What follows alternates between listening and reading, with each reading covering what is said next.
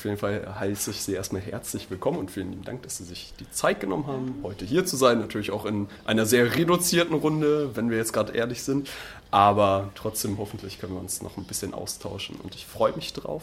Genau, äh, Mila und ich machen beide die Moderation. Ich bin Ivo nochmal.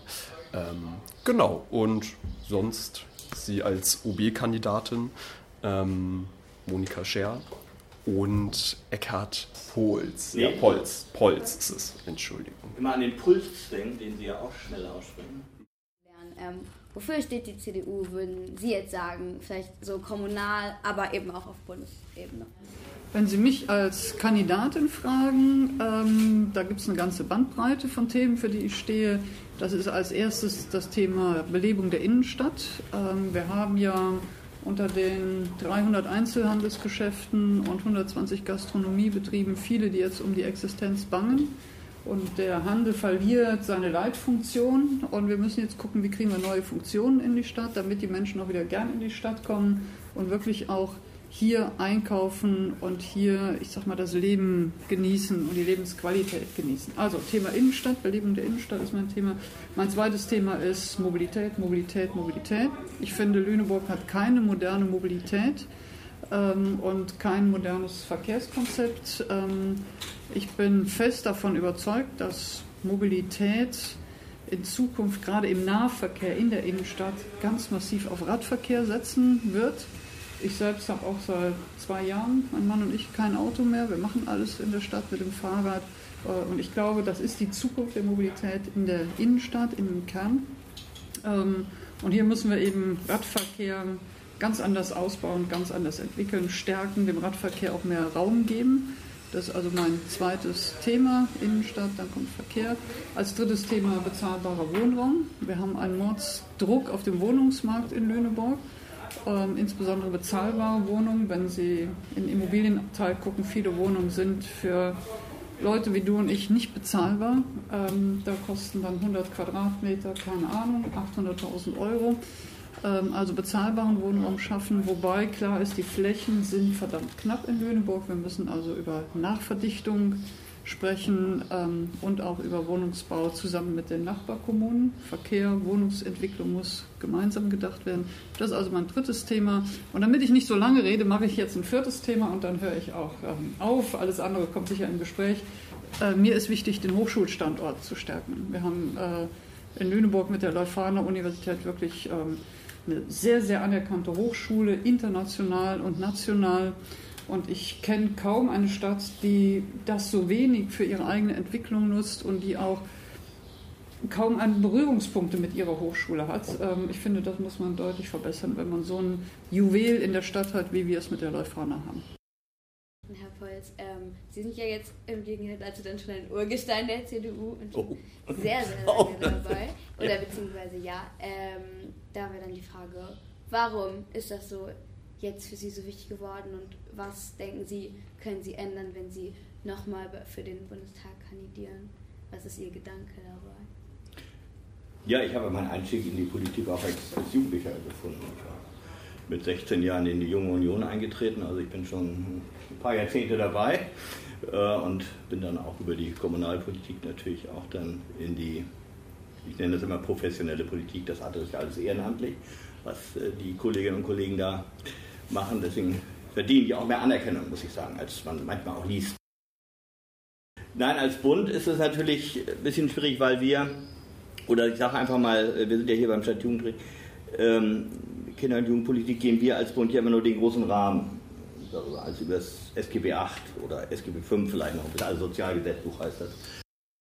Äh, aber unser parlamentarisches System, diese repräsentative Demokratie, die wir haben, jetzt auf der unteren Ebene mit den Ratsfrauen und Ratsmännern, ähm, hat sich ja über 75 Jahre äh, doch bewährt hier. Das muss man ja auch sagen. Und äh, die haben die Aufgabe eben, weil sie eben von Bürgern gewählt werden oder auch von Jugendlichen ab 16 gewählt werden. Du bist, glaube ich, noch keine 16. Nein. ähm, aber ab 16 dürft ihr ja wählen dann schon auf diesem äh, Jugend, äh, jugendlichen Alter, also bei Kommunalwahlen, ähm, dass äh, dann eine gewisse Beteiligung aber trotzdem noch stattfindet. Man hat die gewählten Ratsherren, einen Ratsraum, aber dann kann es immer noch Kinder- und Jugendparlamente geben in einer Stadt, die dann manchen unregelmäßig drei, viermal im Jahr vielleicht auch sogar mit dem eigenen Budget, das muss man da mal sehen, ähm, dann auch tagen. Da kann natürlich dann noch viel passieren. Da ist noch Luft nach oben, das will ich damit sagen. Aber wir als Bund geben ja den, den groben Rahmen vor, eben über die Sozialgesetzgebung und in dem Rahmen äh, werden, sich, werden, sich, dann die unteren Ebenen äh, dann auch ja, natürlich, wir sind ja auch, auch die Familienpartei. Wir setzen ja auf Familie, bloß wir setzen ja auch auf, auf Freiwilligkeit. Ähm, das spiegelt sich ja auch ein bisschen in der, in der Kindertagesbetreuung wieder. Ähm, oder auch äh, in der Ganzerschule. Ich finde, solche Sachen muss alles, muss alles freiwillig geschehen. Ne? Man, man hat die Möglichkeit, sein Kind nachmittags betreuen zu lassen, aber ich muss es ja nicht. Wenn ich das anders organisieren kann und auch will, dann soll man den Eltern das auch zugestehen. Genauso ist es beim Schulsystem. Da bin ich auch ein Anhänger des dreigliedrigen Schulsystems, was wir früher mal hatten. Äh, nicht nur entweder Gesamtschule oder Oberschule äh, und dann ja noch Oberschule, sondern Gymnasium, Realschule, Hauptschule, was wir auch früher hatten. Also ich setze da viel oder wir setzen da viel auf Freiwilligkeit bei der, ne? dass die Eltern die Entscheidung haben, was sie mit ihrem Kind oder wie sie ihr Kind letztendlich betreuen lassen. Also ich glaube, man kann auch eine Vielfalt, ne? Eine Vielfalt, ja, ja, man eine Vielfalt auch nennen. Vielfalt ähm, und äh, dass die Menschen sozusagen dann ihr Lebenskonzept finden, mhm. ähm, also weniger mit Verboten arbeiten als mit Angeboten. Ja, voll. Angebote finde ich auch sehr wichtig, dass man sie unterbreitet und Co. Aber ähm, jetzt sprechen Sie gerade von Freiwilligkeit und Diversität. Aber wenn die Freiwilligkeit dadurch eingeschränkt wird, dass monetäre Schwellen da sind.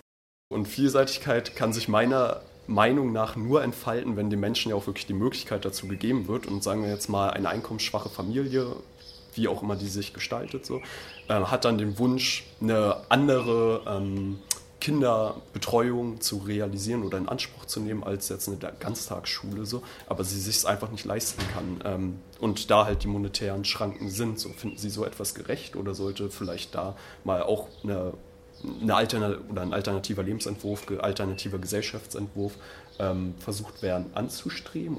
Am besten unabhängig von den Eltern. So, aber, ja. hm? Würde ich sofort unterstützen.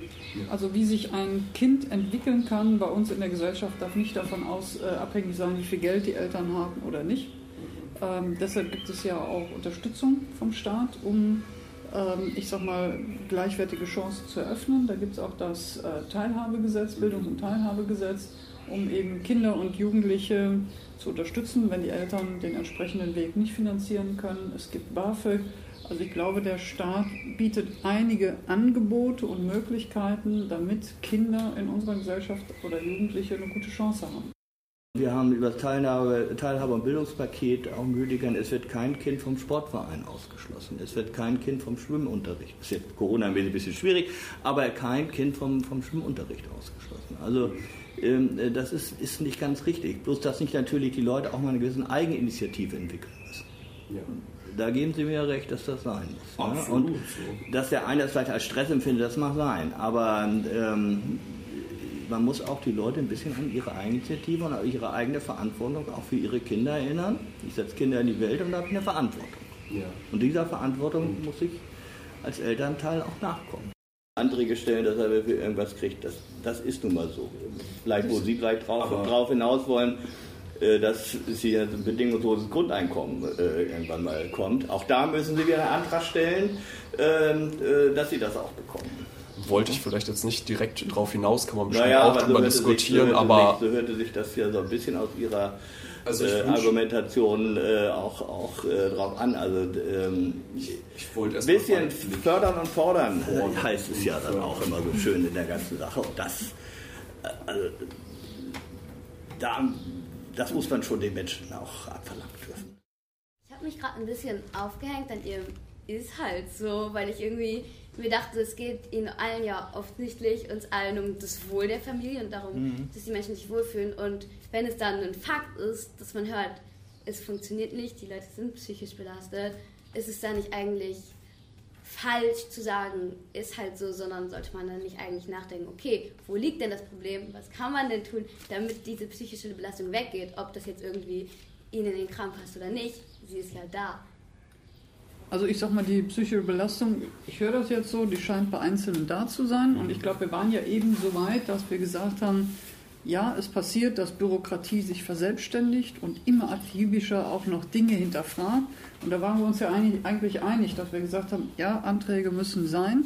Und man muss dann immer wieder sich selbst hinterfragen oder Verwaltung muss sich auch selbst hinterfragen und muss fragen, muss ich diesen Prozess immer genau so machen oder kann ich ihn eben verschlanken, ändern, anpassen.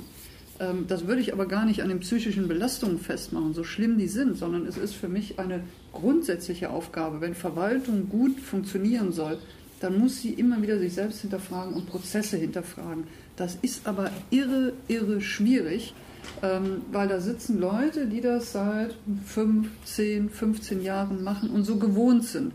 Und wenn dann ein neues Thema kommt, dann wird an den Fragebogen eben einfach noch eine Frage dran gehängt. Und dann wird noch eine Frage. Und dann ist er irgendwann statt eine Seite, ist er vier Seiten lang. Und jeder hat es gut gemeint. Ähm, also es ist verdammt schwierig. Wir reden ja da von Prozessoptimierung in Verwaltungen, dieses in den Verwaltungen immer wieder durchzusetzen. Und hier kommt jetzt nicht Frau Scherf und sagt, ab morgen machst du es anders. So gehen wir nicht miteinander um. Also müssen Sie behutsam auch mit den Menschen arbeiten, um Prozesse in der Verwaltung zu ändern.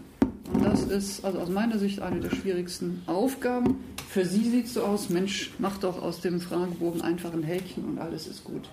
Ne, aber dahinter liegen ja ganz viele Prozesse, ganz verästelte Prozesse in den Verwaltungen. Ähm, ich will nur sagen, ich gebe Ihnen da recht, man muss Bürokratie abbauen, vereinfachen und auch den Stress bei den Menschen dadurch, die ihn haben, abbauen. Aber das ist eben mal nicht mit einem Federstrich ähm, gemacht. Da will ich nur sozusagen für sensibilisieren. Ich las so ein bisschen bei meinen Recherchen über sie, ähm, oder beziehungsweise gab es so einige Personen, die sich zu ihnen geäußert haben und ihren guten Führungsstil gelobt haben oder Führungskultur, so. Mhm. Ähm, und da frage ich mich, was zeichnet die bei Ihnen aus? Ich kann das an einem Beispiel festmachen. Äh, ich komme gerade und bin auch ziemlich abgekämpft aus einer Sitzung, die ging von heute Morgen 10 Uhr bis 16 Uhr, wo wir uns in unserem engsten Führungszirkel ähm, eben von 10 bis 16 Uhr, wie viele Stunden sind das? Äh, sechs. Danke, Entschuldigung, sechs Stunden ähm, heute darüber unterhalten haben, wie führen wir unsere Mitarbeiterinnen und Mitarbeiter. Wir haben ihnen sehr viel Freiräume gegeben, damit sie sozusagen, ähm, damit sie uns sagen, wo drückt der Schuh, wo ist das Arbeiten schwierig, wo müssen Arbeitssituationen verändert werden, ähm, wo müssen Prozesse verändert werden. Und da kommt eine Flut auf Ideen an uns, auf uns zu, ähm, die wir jetzt sozusagen aufgreifen müssen und als Führungskräfte in gute Strukturen bringen müssen, damit die Mitarbeiter, und das ist für mich wichtig, sich wertgeschätzt fühlen, damit die Mitarbeiter wissen, ich, ähm, mein Chef, meine Chefin sieht mich.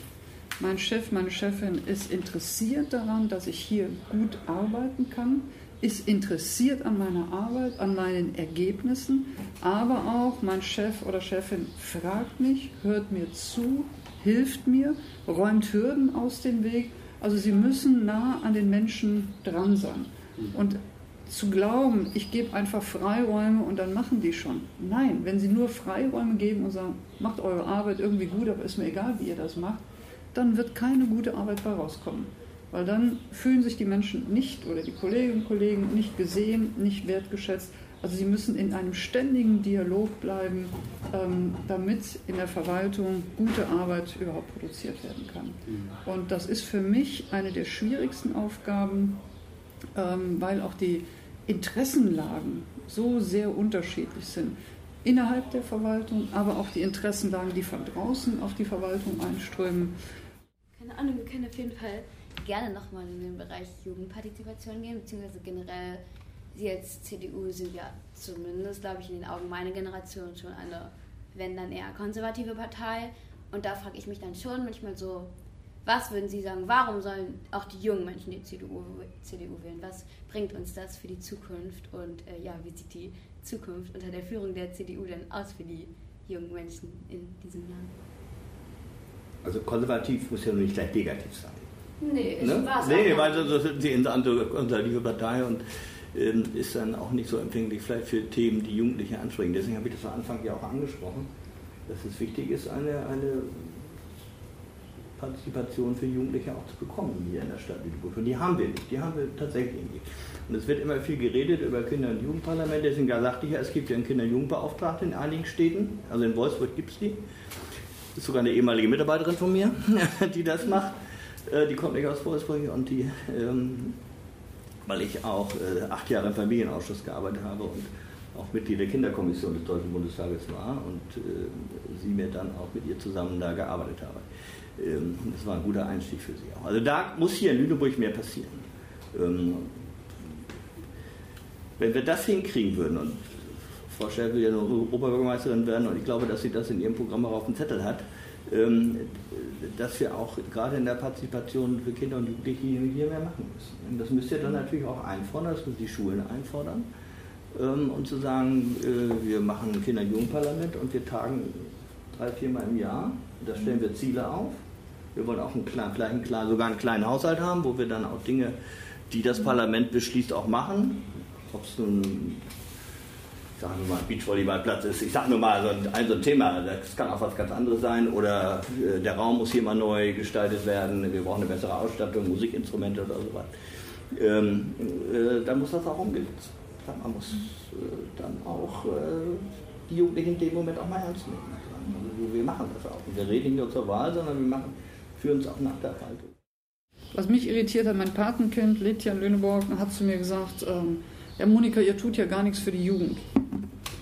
Oder was willst du für die Jugend tun? Habe ich gesagt, was hättest du denn gerne? Sagt er mir, ja, das ist ja nicht meine Aufgabe, das musst du ja wissen. ja, ja. So, also insofern ähm, finde ich es geradezu richtig, dass wir Jugendliche oder Kinder beteiligen. Ähm, ich frage mich nur, ob ein Jugendparlament genau das ist, was ihr euch wünscht. Ne? Oder ob ihr irgendwann sagt, das ist mir zu langweilig und zu bürokratisch. Äh, oder ob man eher projektorientiert rangeht und sagt, wir haben eben draußen gesprochen, das ist der Raum, wo künftig Jugendarbeit stattfinden soll. Wie soll der gestaltet werden? Welche Funktionen braucht er? An dem Projekt könnt ihr gerne mitreden. Ihr müsst sagen, so wie ich eben in der Verwaltung gesagt habe, gilt das für mich da auch.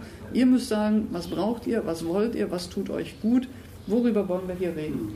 Ähm, ich könnte mir vorstellen, aber ich bin da sehr offen, dass so eine Art der Beteiligung sinnvoller ist, als wenn ich sage, wir machen ein Jugendparlament und dann müsst ihr euch mit der ganzen Bandbreite befassen, ob euch das gefällt oder nicht. Ich glaube, wenn man mit so einem Jugendparlament dann wirklich auch was ändern kann und wir als Kinder und Jugendliche dann merken, wow, das bringt was, ich merke, ich kann nicht mehr in diese Entscheidung irgendwie, ich fühle mich einbezogener, dann glaube ich auch nicht, dass es langweilig wird. Ich glaube, langweilig wird es, wenn man da sich viermal im Jahr trifft und merkt, es ändert sich überhaupt nicht. Es, es muss noch herauskommen. Ihr müsst merken, das ist auch was Ja. bringen. Und das, was ihr beschließt, deswegen sagt ihr auch vielleicht mit einem kleinen eigenen Etat, da kann man sich am besten feststellen. Wir haben jetzt ein Budget von 30.000 Euro, um nur mal eine, eine Summe zu nennen. Nicht, bitte nicht drauf festnageln. Aber äh, so, und dafür machen wir jetzt mal was. Und dafür dürfen wir das Geld dann auch, wir haben, machen einen Beschluss und das Geld dürfen wir dann auch dafür ausgeben, ohne dass die Kämmerin jetzt sagt, äh, nee, nee, nee, äh, Freunde, so läuft es nicht. Ne? Äh, so, und dann seid ihr natürlich auch verantwortlich, dass das dann auch entsprechend dann äh, auch äh, Ja. Ja. Aber ich sehe auf jeden Fall das auch in Lüneburg, dass es, keine Ahnung, ich bin von den Falken zum Beispiel und wenn ich jetzt oder wir als Gruppe gefragt werden würden, ja, was wünscht ihr euch denn von der Politik? Ich glaube, wir würden kaum sagen, dass es irgendwie dann eben wieder die Aufgabe der Erwachsenen ist, so wir hätten eine ordentliche Liste an Themen, was wir uns für Lüneburg als Stadt wünschen und ich sehe da auf jeden Fall, dass da noch ganz viel Raum für mehr Beteiligung.